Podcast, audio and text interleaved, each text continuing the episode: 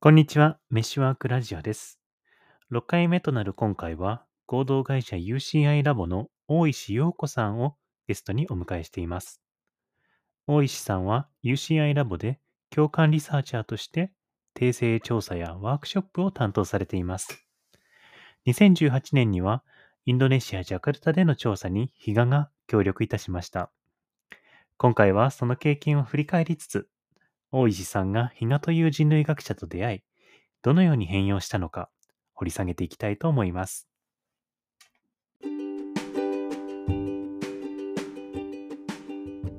皆さん、こんにちは。合同会社メッシュワークのポッドキャストです。私は共同創業者の、えー水上優です。今日はちょっと司会的な感じで入っています。皆さんこんにちは、えーメッシュワークの比嘉です。今日はあの UCI ラボの大石さんと、えー対談の場をセッティングさせていただいたんですけれども、まあ、今回ですねあの私がいろんなご一プロジェクトこれまで過去のプロジェクトなどでご一緒している人とぜひ今そのことを振り返ってお話伺いたいなと思ってでその中のあのかなり濃い時間をご一緒した 大石さんに お越しいただいています。えっとウェブのノートの UCI ラボのノートの記事なんかを詳しくご覧いただいたらいいかなと思うんですけれども、まあ、最初、えっと、一緒にジャカルタ、インドネシアでの調査から、またその後ですね、えーまあ、海外調査だったり、国内調査だったり、あと、まあ、そのあたりの流れは詳しくは、えっと、UCI ラボの渡辺さんと、えー強調しました地道に取り組むイノベーションという本でもかなりあの書いていますので、そのあたりも読んでいただけたらと思います。ということで、大石さん、簡単な自己紹介お願いできますか？はいえー、と、こんにちは。UCI ラボ合同会社の大石尾子と申します。えー、と、私はもともとマーケティングリサーチの会社に十何年おりまして、えー2021年の9月に、えー合同会社ということで分社化をしました。えー、と会社の中では、えー共感リサーチャーということで、えー生活者のリサーチに、えー多く携わっております。で、えっ、と、比嘉さんとジャカルタに行かせていただいたり、上海にご一緒させていただいたりして、それまでのこうマーケティングリサーチの枠の中でガチガチに固まってた自分をすごく揺さぶられた経験を 今日はお話しできたらと思います。よろしくお願いします。で、ん大石さんの場合、私が面白いなと思ってるのは、もちろん私とこうジャカルタ以降にご一緒したりとかもしてましたけど、でその後こう宇田川さんとかもやっともやああ、ってそうですね。はい。でなんかこうじわじわとうんなんかこう人類学者が侵食していったじゃないですか、UCI に。本当ですよ、もう。そうそうそうそう。揺さぶられ方が聞いてくださいよ、水上さん。すっごい揺さぶられて、私。いはい。や、なんか多分、え、いいんですか？勝手に喋っちゃって。いいです、いいです、どうぞ。はい。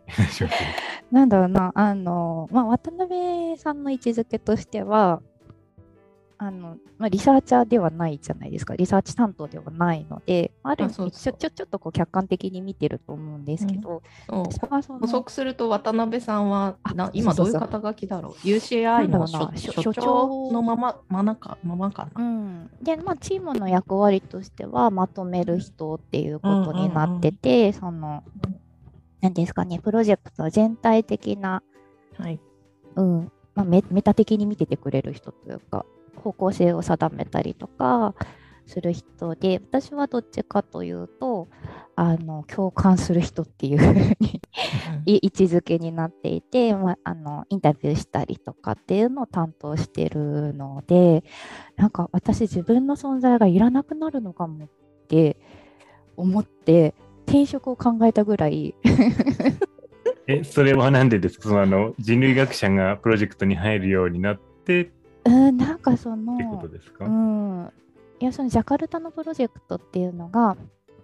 まあ、なんかそれぞれのこうわ分かっていき方というかそういうのを知ろうみたいな感じで1日ずつこう比嘉さんパートの日と UCA パートの日で、あのーげ現地を回ったんですけど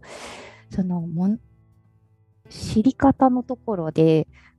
うわ、私すっごいこう、なんだろう、ガチガチのマーケティングリサーチの中にはまってるとか、なんだろうな、一番思ったのはやっぱりその、相手にターンを委ねるっていうのが、多分ノートにも書いてたんですけど、うわ、できてない、めっちゃ質問しまくってるみたいな ところで、そのこちらが想定した範囲でしか引き出せてないかもしれないなっっていうのを思った時に共感できてんのか？みたいなことを思ってでなんかすっごいこうなんか揺らいだあげく NLP とかを取ってみたりとか。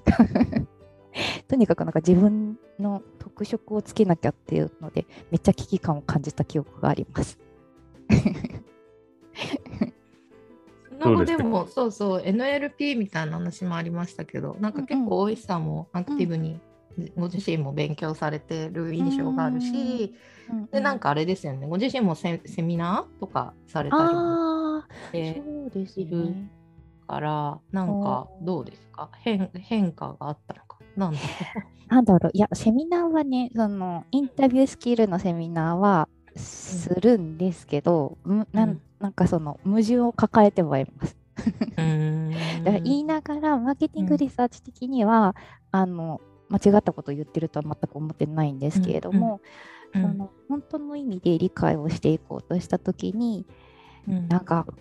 これでいいのかなっていう葛藤はありながら喋ってたりはしますね。うんうんうんうん、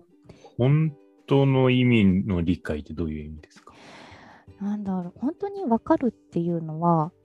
無理だと正直思ってはいるんです。相手と自分とはその育ってきた環境とかあの価値観違うので。ただあのできるだけ分かりたいとは思っているもののその文人類学とかの方ほど深くこうその場に身を置いて話を聞いたりとかあの体験をしたりとかっていうのでこう構築した理解の仕方ではなくて結局マーケティングリサーチだとその会った場で、会った時間もそんなにかけられるものではないですし、の中で最大限理解をしようと思うと、こっちの解釈がかなり入ってしまうところがありそうな気もしていて、ななんかそこら辺にちょっとこう矛盾を感じながらも、できる範囲で理解しようという感じですかね。うんなんかさっきおっしゃってた、なんだろう、揺さぶられただか、振り回されただかみたいな。まあそれはだから組織としても結構こういろいろ変わっていく中で、うん、で大石さんの立ち位置もいろいろ変化してみたいないろんな変化があったってことですかね。そうですね。それでいうとそのプロジェクトの進め方も、まあ、昔はその、ケージングというか、うん、なんか分かりやすくこういう順番でこういうプロセスで進めていけば大、まあ、あの一通り OK みたいなのが分かっていたんですけど最近の進め方は結構軌道修正をしながらつどつどこう進むみたいな感じにはなっていてでそれはちょっとずつこう分かっていくからこうなんかこの、この蓋を開けたらなんかま新しいこう、わからないことが出てきて、だからこれをやってみたいな感じの一直線じゃなくなった？で、多分その方が確かに、あの、正しいというか、うん、深い理解ができていくと思いつつ、そのビジネスの場でそういうことをやろうとしたときに、でもゴールはここでとか予算はこれだけでってなったときに、先回りしてそれまでだったら先回りしてこういう工程でやるからっていうのであの役割分担が社内でもしやすかったのが結構そのその時々でこう揺らいでいくので、うんうんうん、そういう連携の仕方がしにくくなっているっていうのは実際あって、うん、面白いけれども多分それは司令塔の渡辺さんの負担は相当増えてるだろうなっていうのがあったりはしますね。うん、うん、だから大石さん自身のなんかその場その場で変わっていくって、いやすごいわかるんですよ。私とか美坂君も多分そうだけど、うんうんうんフィールドワーク的にやるとかプロジェクトをそうんうん。の柔軟にやるっていう簡単だけど、うんそれはやっぱその都度の判断が必要になるそうですね、そうこととですね。同義だから、うん、でそのことの事前に決まってるのをたどる方が明らかに楽じゃないですか。楽だと思います。そうそうそう。それがその都度判断を求められるっていうのは、うん結構こう負荷がかかるうんことだから、うんそういうやり方を急にせよって言われてもなんか難しかったんじゃないかな。まあ、そういう意味ではうちのチームはすごく小規模なのでで、まあ、あとあとはかつこう、まあ、司令塔がいるからっていう安心感はあるもののうん。そのクライアントさん側の勧誘者が増えれば増えるほどなんか、うん。あのより戻しというかこの間は納得してたけど急になんかまた不安があるとかその進め方が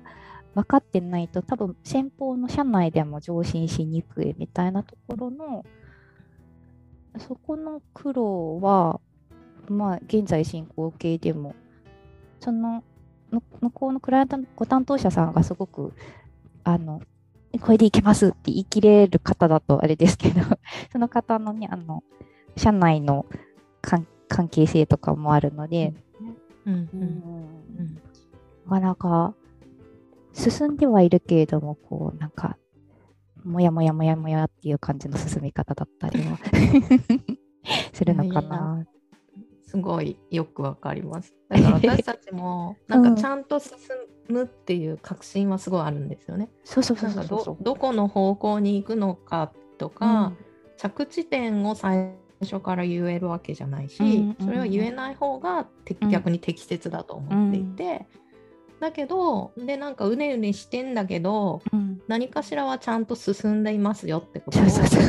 てる側はすごいあるじゃないですか実ありますあります。なんだけどそれをこう伝えようとまさにじゃあうんクライアントさんとか、でななおさらですよね。そのクライアントの方の、まさにじゃあその人がチームに伝えていくその人がが会社の中でそれがどういうことなのかをこう伝言ゲーム的に伝える時の伝えづらさっていうのはうんやっぱり結構どの組織でも課題としてあるのかなと。そうですね。なんかやっぱり多分、うん、クライアントさん側としては不安は不安じゃないですか。そうですね。そうそうですね。大体なんかそのプレゼン資料というか、っていうとご提案するのでいうとゴールイメージみたいなのをうんうん成果物とかっていうのをこう求められるんですよね最初の段階で。でそれに対してこう根付けがついてで納得いただいて通ってみたいなプロセスでいうと成果物が何とも言えないっすねみたいな。あの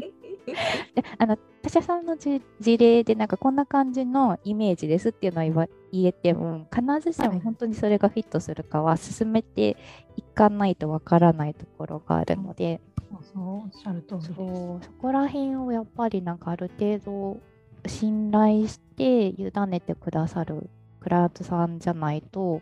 いきなり新規のだとちょっとしんどいかもしれないなというのは思いますね。うんなんかでも今の大石さんはだからじゃあクライアントさんにそのうん。なんていうのかなゴール見えないプロセスをどうやって分かってもらおうかっていううんフェーズにいるけど、うん。でもだから大石さん自身がそこを納得するまでにだから結構大変最初は。だ そこに時間もかかったと思うんですよね。今さらっと結構おっしゃってるけど。初めて比嘉さんと出会ったのってどういうタイミング、いや本当にジャカルタ直前そうジャカルタは私があの前職の大学に勤める直前だったので、うんうんだから4年以上4年半ぐらい前ですね。そうですね。しかうんも数回しか会ってないのに一緒にジャカルタに行くっていう状況だったので、そうそうそう私としては。そうそうだからななんかほぼなんかあなんどうもみたいな感じでましていきなり濃い濃い旅に放り込まれて。ジャカルタではううん。まあ、あの、詳しくはその UCI ラボのノートを見てもらえばいいと思うんですけど、うんうんなんか、大石さんと比嘉さんっていう2人に限定したときに、どんなうん。開口、うん交流。だったんですかね。そりゃこ濃ゆいですよ。お同じお部屋に。で同同室に。そうそう。同じお部屋にずっといたし。まあでも他の人たちもそうだけどなんかね、ずっとやっぱ振り返りとかもたくさんそうですね。日中はそうやってこうリサ、日中のリサーチだって結構手探りだったじゃないですか。うんうんうんうん。あの家庭訪問とかで決めていただいているようなものっていうのよりは、結構自由度が高いというか、うんうん自分たちで動くうんものだって多かったし、そうですね。なんかそうそう。でそういうふうにせこう日中活動してうん。でそのそれも不慣れだったしおた、うん。で私の方もあの、うん。実はというか当たり前なんですけどうん。そうやってチームの人とと企業のチームの人と、うん。実際にリサーチに関わるっていう意味では初めてだったんですよ。そうだったんですね。そうだったんですよ。あらそれまでにも うん。あの企業の方とご一緒することはあったんですけど、うんうんうそれんってどちらかというとなんかこうアドバイスリサーチを自体を彼らが行うリサーチをアドバイスするとかその設計とかやり方にもっとこういうふうにしたら、うん。あの柔軟になるんじゃないですかとかより理解が深まるんじゃないですかっていうことをうん。別に私自身がリサーチの現場には実はその他社さんの場合は当時は入ってなかったんですへね。えだから本当に一緒に行くうんっていう経験が、うんこのジャカルタの時が初めてで、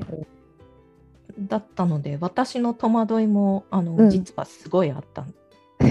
ありそうでしたね。振り返りの時とかおっしゃってましたもんね。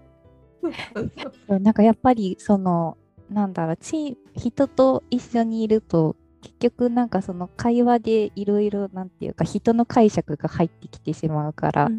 なんかその多分お一人でフィールド行かれてる時はずっとこうモヤモヤのまま置いておけたのがなんか話すとどうしてもそこに何かを見見出さざるを得ないみたいなのは苦労としてあるんだろうなとか好きに動きたいのになんかくっついてくるなって思ってるんだろうな。とそんな思い方はしてないですけど。いやでも本当言ってくださったみたいに、うん。なんていうかこう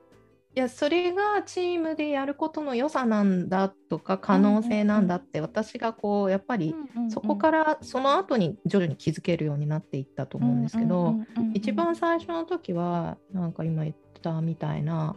そもそもずっと一人でフィールドワークしてでその現場に身を置いてる最中もずっと一人でものを考えて、でフィールドノートを書いて自分一人でリフレクションしてたものを、そのリアルタイムで他の人と共有する、自分の今日見たものとか、その時どう考えていたのかっていうことを、その場そのでその日とかにその日のうちに共有するなんてやったことがなかったので、なんかそれもすごい新鮮でした。そ うそうでも、それは大石さん的には慣れたスタイルだったってこと？そうですね。結構あの私がやるときは、まあ、例えば家庭訪問調査とかテプスインタビューとかを、まあ、モデレーターとして私がやったとしても終わった後にラップアップみたいな感じで、うん、もうなんか直後の新鮮な驚きとか感想をぶわーっと出すみたいなことを、うん、結構いつも忘れないうちにっていうのでやることが多くて、うん、でさっき比嘉さんおっしゃったみたいに多分そこがこう何人かでやるすごくいいところ、うん、私はこう私のフィルターでここを見てるけどそれをあこういうふうに見てたんだとか、ミュートしてた部分を他の方が見てらっしゃったりとかっていうのをとりあえずまず出出そうみたいな ことをすることが多いですね。うん、うん、どうしてもなんか主観だけで見てしまう怖さみたいなのがあって、うん、思い込みとか、それをこう少しでも排除するという意味では複数の人でやると、うん。まああのいろんな観点とかが入ってくるのでうん。面白いなというのは思ってますね。うん。そうか。いやそうなんですよね。だからうん。一人なのか複数なのかっていうのも違ったし、うんうん。まあ大石さんがこう、うん。なんていうのかな。ある種の型があったものから、うんうんそうじゃんその型から外れた私みたいな、あのやり方とかあり方を見ておっと思ったように、私も逆になんか、あうん。型があるってこういうことなんだとか、うんうんなんかそうするとその枠の中ではこういう風に聞けるんだみたいなのも、うん。逆に見てなんか新しかった。うんそう。ここはなんかお互い本当照らし合わせてた感じですよ。そうですね。ううんん面白かった。うん。だからね、あの今もくっついていきたいなと思うんですけど、か 観察者としてじーっと比嘉さんのを見て、ああ、そうやっていくんだみたいなのを 弟子入りしたいなんかくくっついてというかあの時だから一緒に行ったわけですけど、うんうんうん。なんかそこでなんかめっちゃわかんない、きなんか私を観察しててそうやっていろいろ気づけることがあるんですかね、なんかその後もいろんな人とこう、うんうんあの話をしていると、うん。なんかやっぱ人類学者がどう見てるのか知りたいとかいう話が出てきて、うん。その時だからひ比嘉がどういうふうに見てどういうふうに動くのかを知りたいかうんら、うんうん。くっついてってもいいですか？みたいな感じの リクエストをうん。れだからきっとあの UCI のはい書いていただいた記事とかがええ。多少こう影響してるのかなとも思ってるんですけど、あの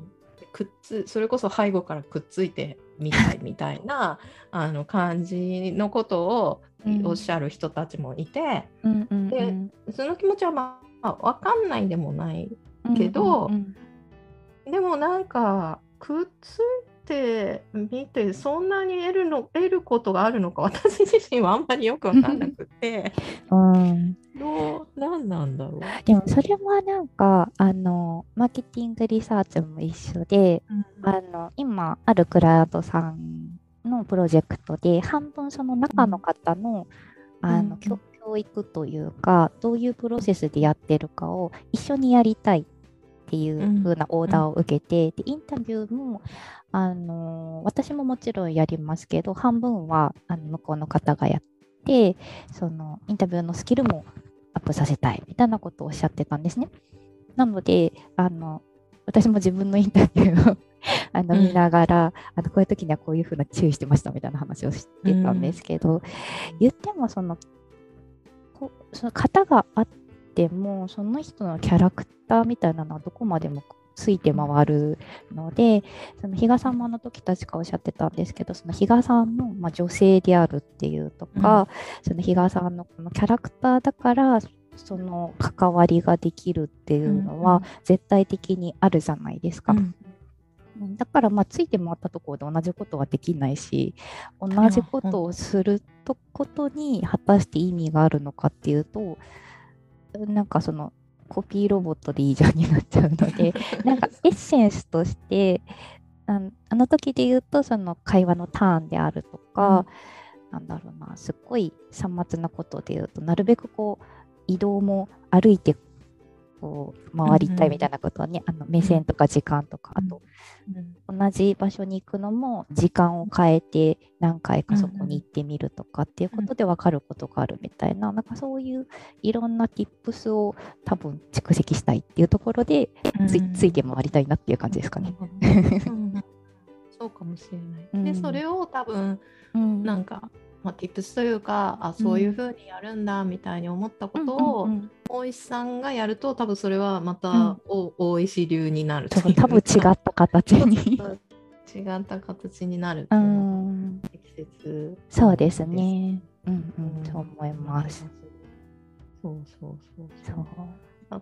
う。うん、だからあの後、うんそうジャカルタも行ったけどだから実は上海にそう、上海も行ってます。行ってるから なんか一緒にたくさん実は行ってるけど、そうですどね。そう上海の時はだからお互いもうちょっと慣れてた感じがあったそうですね。気もしあますね。でもやっぱり一人行動されましたよね。そうそうそうそう。なんかやっぱりね、あの、うんなん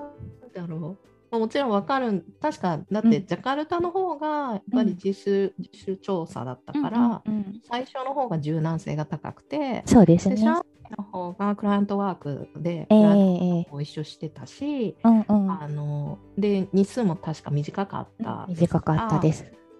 でその中でこう結構家庭訪問調査もうん。みっちり入っていて、そうなるとなんかあのやっぱ私から見ると分刻みなんですよね。すごく。ガッチガチでしたよね。ガッチガチでしたね、うん。スケジュール的にガッチガチだった。で、うん。その中でもちろん家庭訪問調査の中でどういうふうにやっていくのかみたいなところは、うん。結構こういろんな余地があったし、うん私たちもそれぞれに自由に質問したりとかしてたと思うんですけど、でもスケジュールっていうかフレームワーク的に結構かっちりとこのお家でこの時間、ですね。でうん。次のお家に移ってこの時間っていうことで、一日がこう大体決まっていてでそれを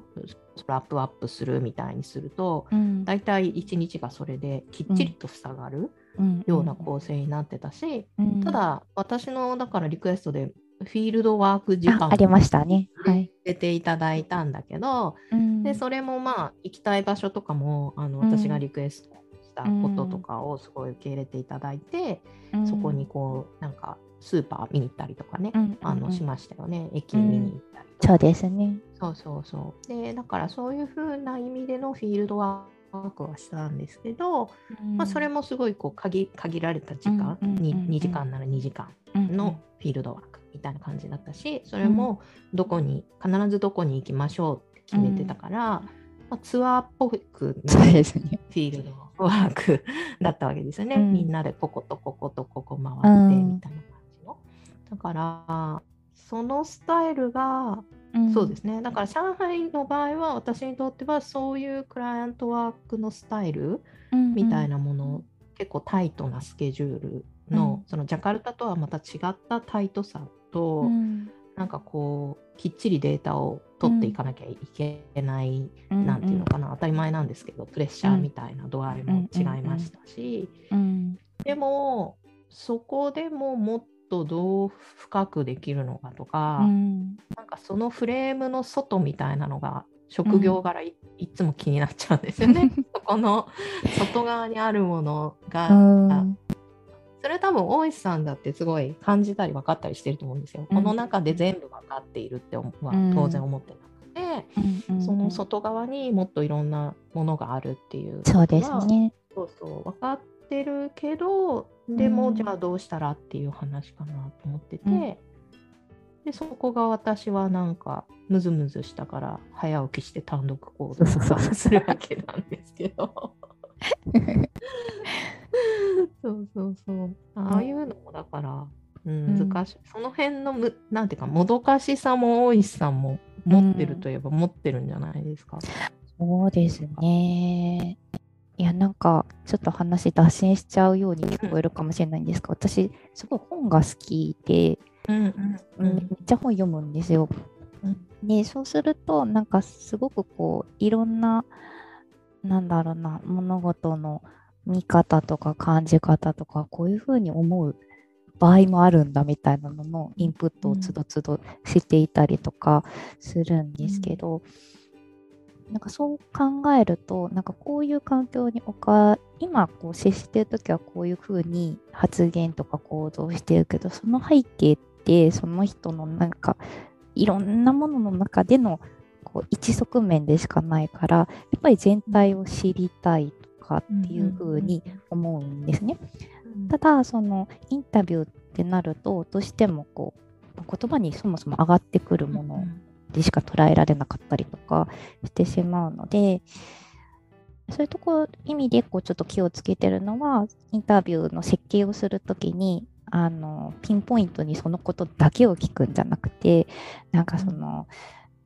もうちょっとこう広い範囲でというか、うん。普段のものの考え方とか買い方とか、家族との関わりであったりとかっていうところも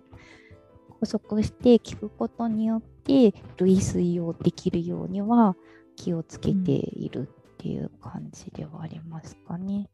うんうんううん。んなんか大石さん自身はそういう、うん。まあ、インインタビュースキルというかインタうんビューのの態度みたいなものうん。って、どうやって身につけたんですか？なんか習習う習ってないいです、習ってないです。あのそうなんだ。うん、の習ったことなくて、いや、もともとその、マーケティングリサーチの会社にはいたものの、はい。でその、今のチームにアサインされるまでは、訂正とかじゃなくても、どっちかというと定量調査、へー。うん中心で、なんですかね、あっていう、私、これ言うとなんか人格疑われたりするんですけど、あの、すべての人とのやりとりが、なんか物語として認識をしてしまうというか、うん。だからなんかなんだろうな、純粋にこう興味があるんですよね。うん。ななんでこの行動をしてるんだろうとか、どうしてこういう発言してるんだろうっていうことに純粋に興味があるので、人の話を聞くことがすごい多分好きだったっていううん。ところで、うんと、ちょっとまあ心理学とかも興味があったので、なんかそっち方面ちょこちょこっとこう見てみたりとか、もともと私すごい人見知りで、人と話すの苦手だったんだって、なんかどうやったら人の心がわかるんだろうみたいなところで NLP だったりとか、あとパターンとか、そのまあ、その短時間で相手になるべくこうするっとこう話しやすい状態に持っていけるか、心開いてもらうかっていうところは、まあ、技術として学んでおいた方がいいかなっていうので NLP でいろいろマラボールとかなんかそういうところのテクニックとかを知ったりとかっていうのがあるんですけど、まあ、根本にあるのは多分人に興味がある、ササンプル1としてっていう。それそれ言うとすごいなんかあれなんですけど。人間としてこう深くあのこの人の全てが知りたいって、その仲良くなるって、まあ、仲良くなるに越したことないんですけど自分の時間大事なんで、うん、そういう意味で踏み込みたいんじゃなくてこういうパターンもあるんだなっていう、うん。あの小説の一個として人を捉えてるとうんうんうんうんころがある。そういうだからもともとそういう好奇心のベクトルみたいなのがあるははい、すごいあると思います。あるあるんですね、ううんんそれがあるかないかって結構でも違う気がしててあそれがない人が同じような仕事やるって結構しんどいんじゃないかなとあ、だと思います。なんだろう。うんある意味だから、すごい冷たいんですよ。あの、うんうん小小説だから相手が。だから引きずられないところがあって、うんどんなこう重い話されても、あもちろんあのその時はちゃんと向き合って、あ心を一緒に痛めるんですけど、その後に引きずるかっていうと、あんまりそういうことはなくて、こういうパターンもある。でもそうじゃないパターンもある。みたいな感じで。うん、じゃないと結構しんどいと思いますね、インタビューするのもね。あわかりますうん。わかります、そうね。うん。そうだと思います。うん。うん。相手に関わっちゃうから。いやほん本当にうん。ね。そうなんですよ。うん。なんかあれですよね、そのちゃんと中に、相手の中に入るんだけど、うん。一定の距離を置くみたいなのって、うんうんうん。なんかすごい私もなんていうのかな、人類学的なあり方と共通しているというか、うん中にどっぷり入るんだけど、うんどっぷり入ってる自分をそうですね、見てるここら辺にいますよね。そうそうそうそうそうそう見てる部分じゃないと、どっちかだけでは成立しないしないですよね。感じ、うんうんうん、があるかな。まあ、それすごいあります。日常生活でもそうです。ここら辺にいます。もう一人が。うん、は、すっごい、すっごいか悲しんでるとか、めっちゃなんか今怒ってるみたいな。面白いな、それ。なんかだから、ああ、だからそれってやっぱちょっとあれですよね、会話分析的なあ感じとかもありますよね。そうですとかも本当に物語的に捉えてるのかもしれないです。うんうんうんうんうん。が出てきちゃいます。かあこう思ってるみたいな。面白い。そうなのか。いやなんかてっきりそのインタビューみたいなことに関しては最初はトレーニングとかしてたのかなって思って。いや、一切ないですね。へえ。なんかたまたま多分このずっとコンプレックスだった喋り方であったりとかなんかそういうのが警戒心がを解くのにうまく役立ってんだろうなみたいなところうまくはまったっていう感じかもしれないです。へえ。そうだったんですね。知らなかった。なんかそれも含めて、わなんか私たちと似てるっていうか、私たちも別に、なんていうのかな、そういう方としてのトレーニングの期間とか別になく、いきなりフィールドに放り込まれてさ、やっといでみたいうん。な感じタイプの教育を受ける。まあそれもあ。のもうちょっとちゃんとしてるところはちゃんとしてると思うんですけど、あの結構放り込まれ系のとこにいたので、そう。だからどうしようって思いながらでも自分なりに探っていくみたいなうん時間が長かったなと。うん。思ったりします。そうね。うん。そうなんですね。でもだから、大石さんはやっぱりインタビューのお仕事がメインだとは思うけど、そういう現場もを見たり、まあ、家庭訪問だと現場を見たりとか、そうですね。なんかい、まあ、そういう意味ではちょっとこう現現場に出るみたいなこともされてるっていう感じなうですね。はい、家庭訪問とかももちろんしますし、うん、あとはやっぱその関連情報はめっちゃ集めたりとか、うん。あ一般的にこう言われてるけど、うん。その目の前の人はどういう反応するんだろうみたいなこう照らし合わせをしてみたりとか、うん、してるかな、うん。本当はもっと現場出た方がいいんだろうなって思ってます。うん。うんその理理解という意味ではね、進むうん。と思いますね。うんなんかまあでも、まうんまあ、私がご一緒してるイメージでは UCI だと結構そのうん。手法というか、うん。なんかそのプロジェクトの、まあ、進め方もそうだし、うんどんなリサーチの手法を使うかも結構その都度柔軟に決めてる。そうですね。うん。うんかなりそこは、なんだろうな、向こうからのオーダーが仮にグループインタビューだったとしても、うんなんか、いや、この場合は違うだろうみたいなのがあったら別のをご提示しますし、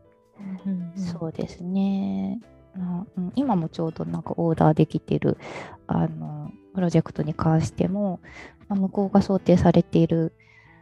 対面インタビューなんですけど、いやいや、でもこ,、うん。この商材について言うと、実際に物見て話してもらった方がリアルっすよね、みたいな話であの提案したりとかっていうのもありますね。うんうんうん。そうなんだね。うん。あそうそう。あで、そう、あと聞きたかったのが、で、その後に、なんていうのかな、多分人類学者のとの出会いっていうのは、うん。どうしてもこう、比嘉との出会いみたいな感じのカルチャーショックだったと思うんですけど、その後に、あの宇田川さんって、彼女も私の友人で人類学者ですけど、うん。うん彼女ともなんかプロジェクトやったりとかうん。もしているから、そうですね。別になんかこう、まあ、もちろん私には私のキャラクターとか、はい。あのこう思考みたいなのがあるしうんうんうん彼女にはまた別の同じ人類学やってるけど、うん。場合もあるんですけどでもまあベースとしてはうん。共有してるものがもちろんあって、うんうんうんうんなんかそのそういうふうに他の人類学者とやってみた時にどうだったのかとかって、なんかど聞きたかった。ああ、なんか宇田川さんの時は、まさにくっついていったパターンなんですけど、サポートとして横につかせていただいて、まあ、宇田川さんがインタビューされるのを聞いていて、で、あの、面白いなと思ったのは、なんか空間と、あ、まあ、それはちょっとこう、病院の中でのうん話でもあったのでその空間とえっ、と、人ととかっていう、なんかその切り方が面白いなと。あとなんか入ってすぐにこう間取り図を描き始めてらっしゃったりとか、なんかその視点がすごい、ああ、そういうふうに、あの、着そこに着目をされてこう物事を捉えるんだなみたいなところの面白さがありましたね。だからそこは多分比嘉さんと、うん。もうまあ別の場所だったらそういうやり方されるかもしれないんですけどあの宇田川さんのこうやり方として面白かったのとあとまあ資料のその日が、えっと、宇田川さんの場合はプロジェクトのその調査の、えー報告書みたいなところもうんあのちょっとこうお手伝いいただいたところあるんですけど、うんそのまとめ方うん。とかも、なかなかそういう視点であの分かったことをまとめていくんだって見せ方も含めて。うん。結構参考にさせていただいてるところはあるかもしれないですね。うん。だからなんていううん、プロセスだけじゃなくてアウトプットみたいなところまでも。はい。もうすごく面白かったですし、まあ、宇田川さんの場合はかなり、あの、とはいえクライアントさんが不安があるみたいなところもあって、ある程度聞く項目とかは、あの、事前に洗い出して、まあ、クライアントさんに確認してみたいなやり方だったので、あんまりこう多分、自由にやっていただくことはできなかったかもしれないんですけれども、うん。ただ、うーん、そうですね。つ情報の積み上げ方みたいなところも見ていて面白いな。それまでのマーケティングリサーチので言うと、横並びで同じ質問をして、うん。あの、その、全員に同じ、えー、と質問項目に対する答えがあって、で、えーだから、なんだろう。あこ、こういう人が多いですねとかっていう、こう、情報の集め方とかまとめ方をしていたけれども、まあ、まあこっちで聞けなかったらこっちで聞こうとか、なんかそういう保管の仕方をしても何ら問題なくいけるもんなんだなって。なんかそういう気づきがあったりっていうのもあったかもしれないですね。うーんそうなのか。うん。なんか比嘉さんの時ほど、なんていうか、なんだろうな、まあインタビューっていうのもあったからかもしれないんですけれども、うん、圧倒的に違いを感じるっていうことではなかったんですけど、その、うんわ分かっていき方というか、はいうん、ただ、まあ、まとめ方であったりとか視点切り口みたいなところは、あそういう考え方があるんだなみたいなこうやっぱりちょっとこうひ引いた感じはありますよね。どっぷり知りたい、うんこここを知りたいからなんかそこにピンポイントに質問を当てていくっていうことじゃなくて、もうちょっとこう広い範囲でうん。物事を見ていこうとしてらっしゃるなっててその中でうん。どういうふうなことかっていうのを理解していくっていうところはあったかなという気がします。うん。いやなんかその辺はねそう、うん。大石さんに聞いてみたかったのはなんでかっていうとなんか渡辺さんとかにはめっちゃ言われてうん。なんか人類学者もいろいろだってことがよくわかりました。みたいになんかその比嘉と宇田川さんを見た時に。なんかこう私だけを見て人類学者、うん。でも私もそこはすごい危惧しているところでうなんか自分が人類学者とはこういうものですみたいなものを代表する気は全くないけれども、でも初めて出会った人とかは、なんかそのやっぱね最初のこう、うん。インプレッションっていうのはすごい強くなってしまうから、人類学者ってこうするんだとかこう考えるんだっていうのを、私のそのやり方をそう思われてしまうこともあって、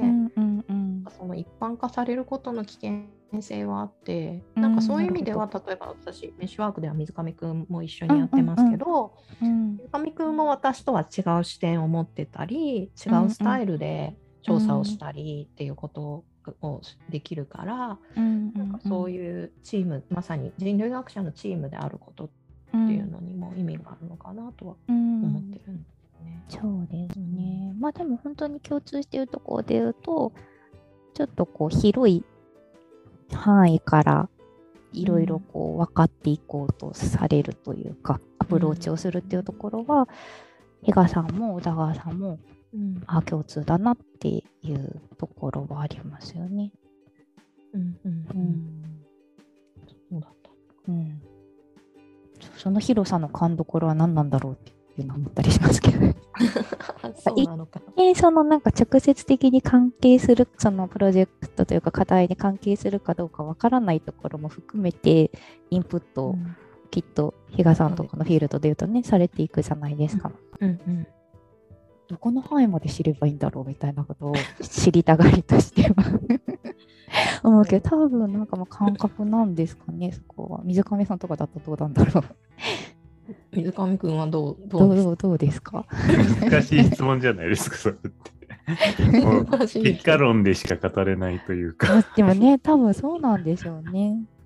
うん、そうね。どこまで必要かっていうのはその場では判断できないっていうスタンスではいる気がします。うんうん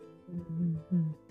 だからどこまでって決めてるわけではないし、うん決められないっていう認識のもと現場にいる気がします。うん。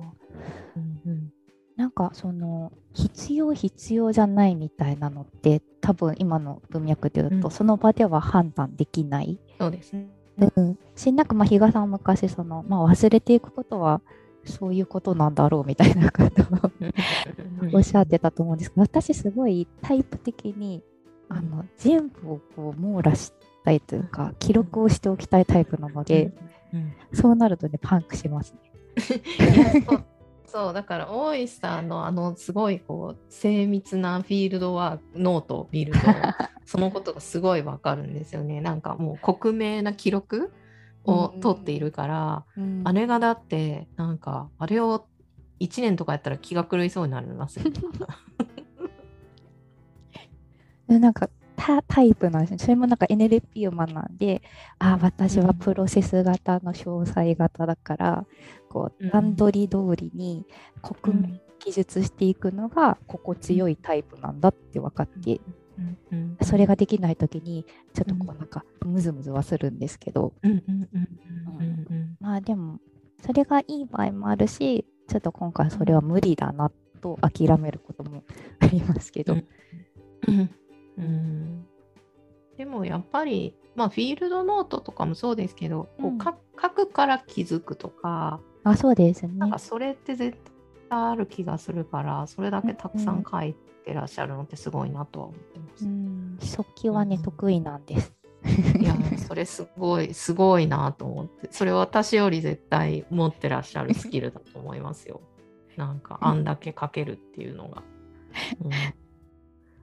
あれ、その場でメモしてましたっけ？あの時。あ、ジャカルタとはね、インタビュー中は、あの、ほぼほぼメモってますね。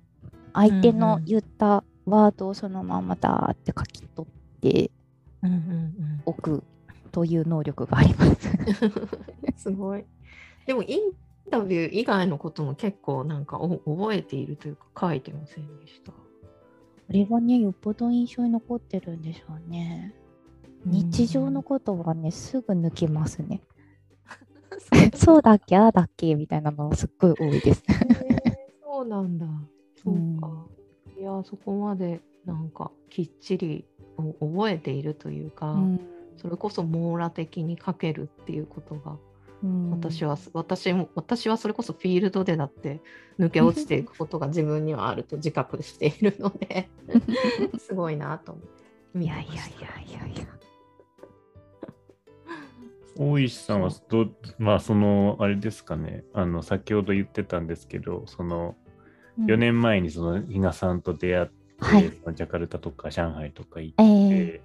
で、まあ、多分、普通になんだろう、プロジェクトとしても変化してきたってことだと思うんですけれども、先ほどなんかちょっとそのなんだろう、めすごくけん計画を立ててプロジェクトを進めていくっていうスタイルよりも、うん。まあ、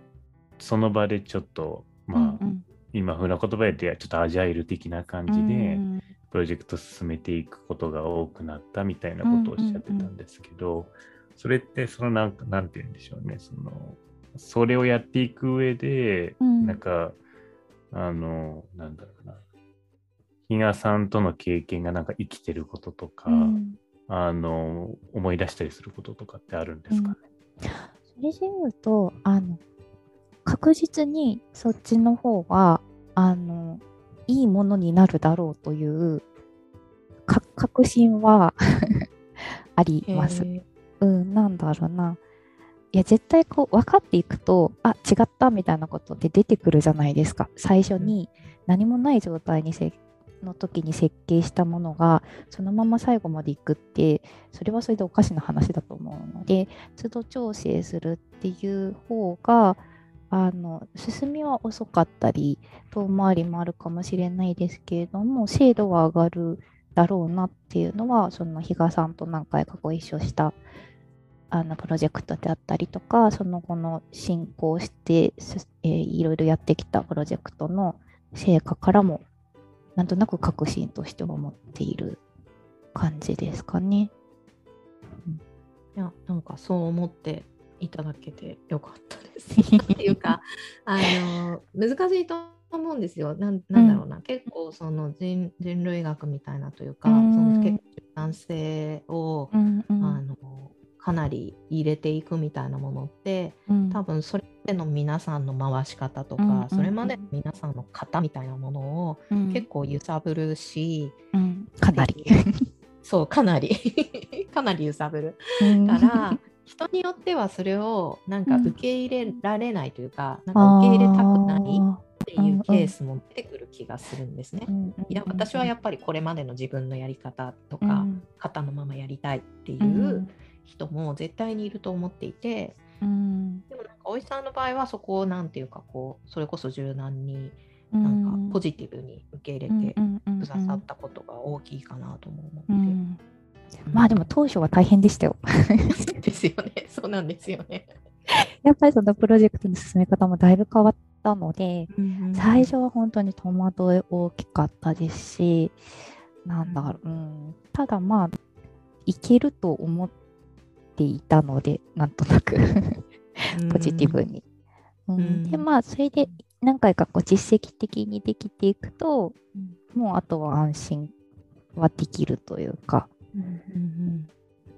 最初の数回はそう最最初の戸惑いに耐えていただけてよかったなと思うんですよ。そこの時点でドロップアウトしちゃうことだそうですね。あり得ると思ってて。